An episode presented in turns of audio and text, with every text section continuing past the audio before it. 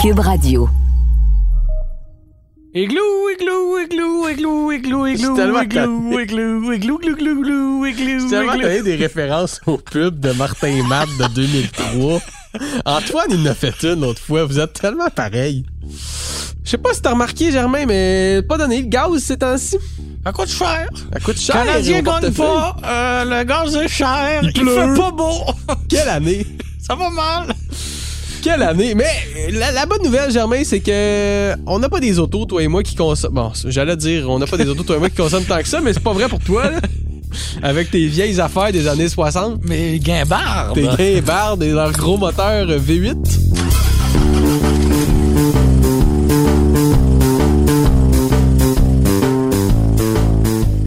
L'essence coûte cher, Germain, puis il y a certains propriétaires de véhicules qui doivent peut-être un peu regretter leur achat au moment où on se parle parce que il y a pas si longtemps l'essence était pas mal moins chère, puis peut-être que Ben, il y a moins d'un an, il était moins de 1 le litre c'est ça. de régulier. Puis là. là, il est à 1,45, 1,50 au, Oui. mo- au moment où on se parle. Ça t'augmente un budget, ça, mon ami? Effectivement, donc euh, nous allons dresser ensemble la liste de 10 véhicules particulièrement gourmands. Ouais, en gros, là, c'est pas mal les véhicules 2021-2022, là, les véhicules neufs, les moins économiques en essence vendus au Canada actuellement. Et pour euh, les bienfaits de la cause, on a éliminé là, les euh, super voitures et les marques de très grand luxe parce que, bon, euh, les gens ne regardent tout simplement pas Non. la consommation Puis quand on, dépense trois quarts de million sur ça. une voiture. Quand tu roules en Bugatti ou en Lamborghini, le prix du gaz, tu t'en bats les... Mais en même temps, dans le palmarès, on a un véhicule comme le Classe G et je suis pas sûr que le prix du gaz, ce soit un des critères euh, des gens qui achètent ce véhicule-là pour les importer en Chine par la suite. Oh, oh, oh, grosse assumption. Voilà. On part! On part! Et ça va coûter cher de gaz.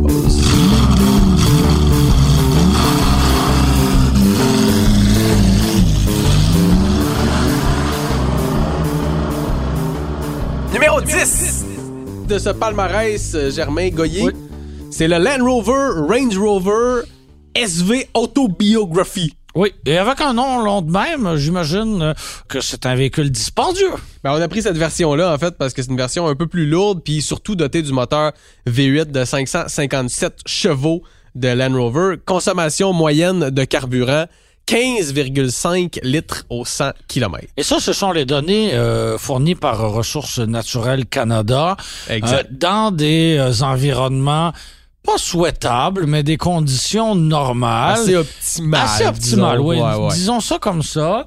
Ça, Euh, c'est la moyenne ville-route. là. Fait que c'est si la vous voulez, moyenne, si oui, vous voulez juste en ville, vous allez facilement dépasser le 20 litres Et avec 100. un Range Rover, hein, qu'est-ce qu'on fait on comme va, au- trajet? on va au Costco. Ben, on va euh, n'importe où à Ville-Mont-Royal et ça, ça fait beaucoup euh, de stop. Tu as remarqué que j'ai dit stop et non arrêt. Est-ce que c'est une, euh, oh, une petite blague politique? Ah, ça m'arrive. TMR.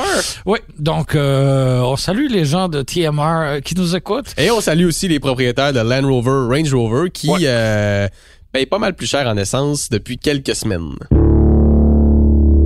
Numéro 9! L'as-tu assez dit? OK. Numéro 9, on a le BMW X5 et X6 M Compétition. Est-ce que plus le nom du véhicule est long, plus la consommation d'essence est élevée, Germain? Euh, ça me paraît peut-être hâtif comme euh, conclusion, mais euh, ça pourrait être intéressant d'observer euh, ce phénomène parce que effectivement, je regarde la liste et il y a des véhicules qui ont des noms extrêmement longs un peu plus loin dans le palmarès. Beaucoup de moteurs mais- V8 dans ce palmarès. En fait, Alors, uniquement des En moteurs fait, ce V8. sont uniquement euh, des moteurs euh, V8. Euh, bon, certains sont atmosphériques, d'autres turbocompressés ou même suralimentés. Et euh, dans le cas de euh, ces deux véhicules BMW, on a droit à une puissance de 617 chevaux. C'est un moteur Donc- biturbo, me semble, le, le BMW. Donc, c'est sûr que quand on développe une puissance aussi élevée, ben évidemment, il faut s'attendre que ça consomme un petit peu plus qu'une Prius. Et la consommation, la donnée que tout le monde attendait, c'est 15,7 litres au 100 km. C'est beaucoup d'essence. 0.2 litres au 100 km de plus que le Range Rover. Oui, et ça, c'est deux dixièmes.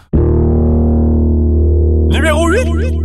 Un petit nouveau, euh, numéro 8, un nouveau, en fait, une nouvelle version pour 2022 du Chevrolet Silverado. C'est un modèle qui était très attendu, le Chevrolet Silverado ZR2 2022. Donc, plus axé sur la conduite hors route, un look assez badass, un moteur V8 de 420 chevaux sous le capot, puis on parle d'une consommation d'essence, Germain. Tiens-toi bien de 16,4 litres au 100 km. Et ça, c'est sans remorquer, c'est sans avoir quelconque charge dans la boîte. C'est en respectant les limites de vitesse à 100 km heure sur l'autoroute. Donc, on peut facilement s'imaginer qu'on va dépasser là, les 20 litres au 100 sans grand effort. là. Ça, c'est sans fonction d'arrêt-démarrage. Par contre, tu sais, le fameux start-stop. Oui. Si t'as le start-stop, ben là, peut-être que tu vas aller chercher euh, Un dixième? un dixième? de litre au 100 km. Voilà. Ça reste, Ça, ça euh, paraît en ville, ce genre de, de... Beaucoup, quand même, quand même. Mais, mais sinon, sur autoroute, on s'en fout un peu parce que normalement, il ne s'arrête pas euh, sur euh, l'autoroute. Mais grosse, mais on ne souhaite pas. Grosse consommation quand même pour le Silverado Oui, mais en ZR2. même temps, c'est un véhicule qui est haut, qui est large, qui a des pneus tu destinés à la conduite en route. Il y a un gros sûr. moteur V8. Euh, à un moment donné, il faut pas s'attendre à des miracles. Amen. Numéro 7, c'est le Toyota Sequoia. Oui. Et là, ça existe encore, ça? C'est quoi ça, un Sequoia? C'est hein? quoi, euh? C'est un arbre, Frédéric. Un arbre. Merci. Un gros euh, arbre. Mais c'est aussi un véhicule C'est aussi un véhicule qui date de Mathusalem. euh, qui date de l'époque où on avait encore des arbres euh, parce qu'on ne les Ah. avait pas tous rasés. Oui, un véhicule euh, archaïque, que personne n'achète parce que bon, mentionnons-le, hein, il y a quand même des véhicules dans ce palmarès-là euh, prisés par les consommateurs. Certains, euh, tu sais, voient euh, en production euh, limitée avec euh, des listes d'attente en ce moment qui sont très longues. Mais le Toyota Sequoia, c'est pas euh, c'est pas un véhicule de très grand volume. Je me demande même pourquoi Toyota continue de le vendre euh, au Canada, mais bon, c'est une autre Parce qu'on en vend, écoute, quelques unités par année, là. Ça, Oui. ça en est triste. Les- c'est le plus gros VUS vendu chez Toyota. Donc, gros VUS à trois rangées de sièges. Oui, avec euh, châssis en échelle, évidemment, parce que c'est très traditionnel comme On peut, approche. on peut parler de suburban japonais, là, à peu près, à peu près. Et mais on qui a n'aurait pas évolué depuis 2004. à peu près ça. Et on a un V8 de 381 chevaux. Euh, c'est le véhicule le moins puissant de tout ce palmarès. Et c'est surtout un très mauvais rapport euh, cylindrée-puissance. Tu Absolument. en auras, tu en conviendras euh, toi-même. On est à 16,4 litres au 100 km. Ex aequo avec le Chevrolet Silverado? Quand même, hein. Il est temps, Ok, il on est va temps- la refaire, mais tu vas être plus impressionné. Quand même, ce qui est, ce qui est encourageant, c'est que ça va disparaître. la motorisation hybride qu'on Oui. vient de dévoiler avec le nouveau Tundra va forcément éventuellement s'amener sous le capot du Sequoia si on décide de garder le Sequoia dans l'alignement euh, au Canada. Euh, Voilà. Ce qui est un gros si quand même. Un gros si. Numéro 6. Un véhicule euh, que je qualifierais de destiné aux puristes. La Ford Mustang, mais pas n'importe quelle Ford Mustang, la Shelby GT500, donc la Mustang la plus intense, la plus radicale de toute la gamme, qui est dotée d'un V8 d'une puissance de, tenez-vous bien, 760 chevaux. On parle donc d'une véritable rivale à la Challenger Hellcat, par exemple, avec une Avec une meilleure consommation... tenue de route, hein, probablement. Probablement. Est-ce que tu as déjà conduit la GT500? La GT500, non. Non. Non. Il n'y a pas eu de. on- Il y a deux membres de l'équipe du Guide de l'Auto qui ont conduit. Ouais. Il n'y a pas eu une Marc grande. Lachapelle, entre autres. Ouais, il n'y a pas eu une grande euh, disponibilité euh, média pour ce véhicule-là. Et même Mais- sur les routes du Québec, on n'en voit tout simplement pas. là. Non, très très rare, mais à en croire notre collègue euh, Marc Lachapelle, qui a quand même une couple d'ex- d'années d'expérience derrière la cravate. Marc a adoré ce véhicule-là, donc je suis persuadé que, comme tu le dis, côté tenue de route, on est à des années-lumière d'une Challenger Hellcat. Une consommation, par exemple, qui, euh, qui est assez similaire. On parle de 16,7 litres au 100 km pour cette euh, voiture sportive. Et franchement, je peux pas m'empêcher d'avoir le sourire en coin parce que quand on regarde une sportive à moteur V8 comme ça qui consomme visiblement beaucoup d'essence et en même temps dans le catalogue de Ford on a un VUS électrique euh, qui porte aussi le nom euh, de Mustang et avec des versions bon euh, performantes donc on arrive vraiment là les les les deux euh, Les deux extrêmes. les deux extrêmes se croisent Il y a une Mustang pour tous les goûts chez Ford. on peut dire ça comme ça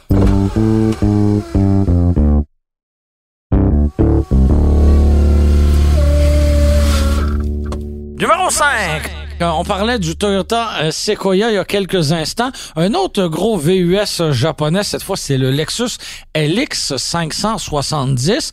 Mais qu'est-ce que c'est?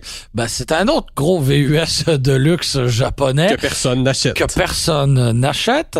Et je comprends pas pourquoi, encore une fois, on conserve ces véhicules-là. Qui est doté du même V8 que le Sequoia, Oui. mais attention, Mais il développe deux chevaux euh, Wow! supplémentaires. ça fait toute la différence. Comme quoi, on a un véhicule plus premium, plus prestigieux, Parce que tu mets du super plus dedans. performant. C'est ça? Ah, je sais pas. OK, ça aurait pu. Et, euh, et il est quand même pas mal plus énergivore. Là. On est à euh, 16,9 litres au Aïe, 100 aïe, km. aïe, aïe, aïe. Je sais pas quoi te dire de plus de ce véhicule-là que euh, ce que j'ai dit et euh, mon non-verbal parle de lui-même, même à l'audio.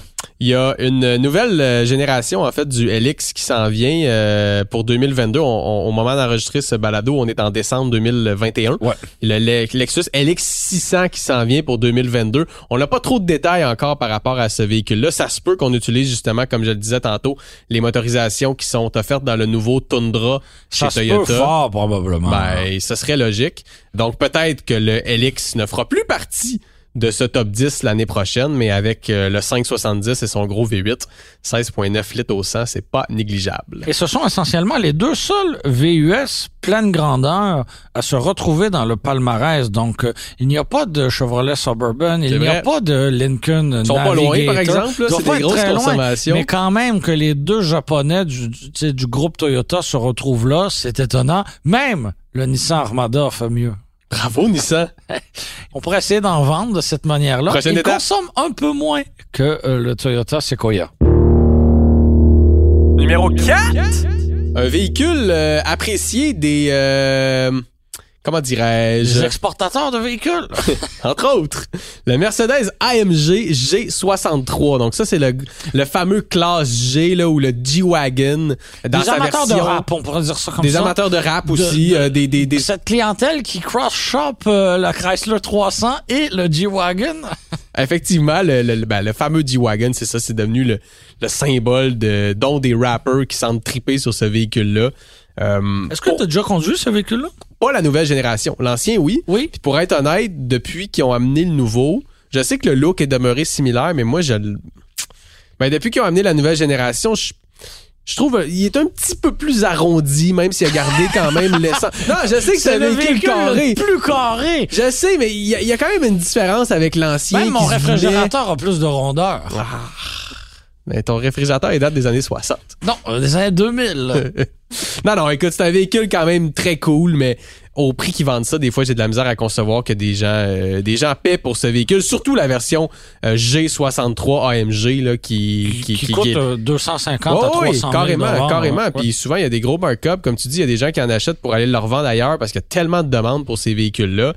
Et ça consomme du gaz, mon ami. On parle d'un V8 de 577 chevaux avec une consommation moyenne de 17,2 litres au 100 km. Donc, euh, ça, c'est du super, là. Faut-tu mettre du super? On arrive sur euh, le podium et le podium est une présentation de Stellantis. c'est vrai, hein? oui, donc euh, le constructeur avec les véhicules les plus énergivores, du moins pour le moment, parce que on a toujours la fameuse mécanique L4. Donc en numéro 3, on retrouve le Dodge Durango L4, un moteur V8 suralimenté. On est à 710 chevaux et euh, pour ceux qui nous écoutent, si euh, vous ne visualisez pas là, le Durango, c'est un VUS bon intermédiaire à trois rangées et euh, donc un véhicule essentiellement conçu pour une famille là. Et on a 710 chevaux sur le capot. C'est très impressionnant. Je l'ai mis à l'essai euh, l'été dernier. Oui. et euh, le fun. C'est impressionnant Le moteur L4, là, là on... Puis la sonorité est au rendez-vous en plus Ouais, ouais, c'est ça qui est ouais, ouais, c'est, vraiment quelque chose. T'as le vrombissement du 8 cylindres, mais en plus, t'as le bruit du, euh, Du surcompresseur du volumétrique. surcompresseur volumétrique. Merci Molière. Donc 17,4 litres au 100 km pour Oui. le Durango euh, SRT L4. Absolument. Ça, je me souviens, les gens de Dodge, quand ils ont dévoilé ce véhicule-là, ils avaient dit c'est le seul véhicule qui peut te permettre de remorquer ta voiture de course jusqu'à la piste, puis battre cette même voiture de course une fois sur la piste. OK, c'est un argument de vente. Je trouvais ça drôle. C'est un argument de vente relativement niché. Je trouvais ça drôle, puis je, je tenais à te le partager, Germain. Merci pour euh, ce partage. Numéro 2, c'est le même moteur, en fait, en- le même moteur L4, mais placé sous le capot du Jeep Grand Cherokee. On l'a appelé le Grand Cherokee Trackhawk. Et je m'explique mal qui consomme plus. Ouais, moi aussi, Parce que c'est 17,7 litres au 100 km. Il est moins puissant, hein, de 3 chevaux. De 3 chevaux, Mais- on parle de mais- 707 mais c'est- chevaux ici. Mais c'est plus petit aussi, un Grand Cherokee. euh, Ouais, mais peut-être euh, le peut-être une question de poids, peut-être une question... du rouage 4x4. Ouais, euh, exact, exact. Ça, ben, quoi que le, le, le Durango a, a le- les quatre roues motrices Ouais, mais aussi. c'est-tu le même euh, C'est rouage 4x4? probablement différent. En Ouais. tout cas, on parle de vir- 0,3 euh, litres au 100 km de différence entre les deux. Euh, mais c'est de la consommation d'essence, mon ami. Ça, je l'ai conduit, le Jeep Grand Cherokee Trackhawk, et sur une piste à part ça. Wow. C'était toute qu'une une expérience. Parce que ça, ça demeure très, très lourd comme véhicule. Là. Oui. En virage, c'est c'est pas ce qu'il y a de plus euh, agile. Mais les accélérations, aïe, aïe, aïe. Puis même quand tu roules déjà à 140, 150, tu pèses sur le champignon, puis tu sens qu'il y en a encore pas mal dedans, le petit moteur euh, Hellcat. Il faut s'attendre évidemment à plus de 20 litres là. euh. Ben oui, ben oui, ben oui. 17.7, c'est dans un monde de, de contes de fées, ça, genre. Ouais, avec euh, des licornes. On est rendu, Frédéric, sur la plus haute marche du podium. C'est le RAM 1500 TRX, donc la deuxième camionnette hein, finalement de ce palmarès. On a en tête que euh, les camionnettes sont des voitures très énergivores. Oui, c'est le cas. Particulièrement ici, là. particulièrement en, en Amérique euh, du Nord et euh, surtout dans le cas de cette version très puissante et très capable en conduite euh, en route. Donc on a une, consommation moyenne de 19,8 litres au 100 km, juste pour pas dire qu'on est à euh, 20 litres. Hey, c'est très loin là, derrière les autres, hein. Tu sais, bonne chance pour faire mieux que 25 litres au 100 avec, euh, avec ce véhicule-là. C'est fou. Comment Donc, les ça trois modèles Ouais. sur le podium de ce triste palmarès sont tous alimentés par le même moteur, c'est-à-dire le fameux moteur L4 de 6.2 litres. Donc, j'aurais tendance à dire que euh, ça consomme, ce moteur-là. Ça boit, hein? Oui. D'ailleurs, euh, les gens chez Stellantis nous ont dit que les jours de ce moteur sont Ben, comptés. En On même temps, de c'est 2023, là, où on va tirer la ploie. c'est quand même étonnant que ça existe toujours. C'est fou. Je te dirais, fou. euh. Puis que l'acceptabilité sociale soit encore là. Mais je suis pas sûr de Ben, je ça. pense là. qu'elle l'est de moins en moins, disons. Oui, là. oui, oui. Va, va te promener sur le plateau en rame TRX là un samedi. As-tu tenté l'expérience? Euh, non, je tiens à ma vie, mais tu- je t'invite à le faire. Pas que je veux que tu meurs, c'est pas ça que je voulais là, mais euh, non, lo- loin de là. Désolé pour. euh, Bon, mais j'appelle les gens chez RAM et je book un 1500 TRX à l'instant. Donc, Germain, c'était la liste de certains des véhicules les plus assoiffés d'essence actuellement vendus à l'État neuf. Un palmarès qui a d'abord été réalisé par notre collègue Guillaume Rivard. On l'en remercie. Puis, si vous voulez Et pas ça, vous ruiner, C'est pour lui. et si vous voulez pas vous ruiner, ben, on vous invite à vous procurer une Toyota Prius. Et en attendant, igloo, igloo, igloo, igloo, igloo, igloo, igloo, igloo, igloo. Moi, je vais y aller. Je vais laisser. Germain retourner au début des années 2000. Puis, euh, on se voit prochainement. euh, espérons qu'il va pas me faire le aller hop cascade. Ça marche, Pontiac.